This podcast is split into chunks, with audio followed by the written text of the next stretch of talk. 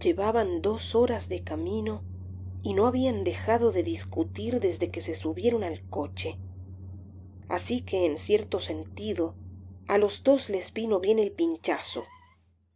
Una tregua, un tiempo muerto, la excusa perfecta para no tener que compartir el mismo espacio. El hombre bajó a cambiar la rueda entre maldiciones.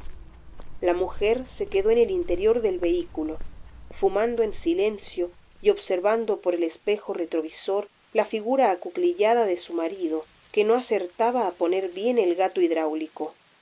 Entonces vio emerger de entre los árboles lo que parecía ser un oso pardo.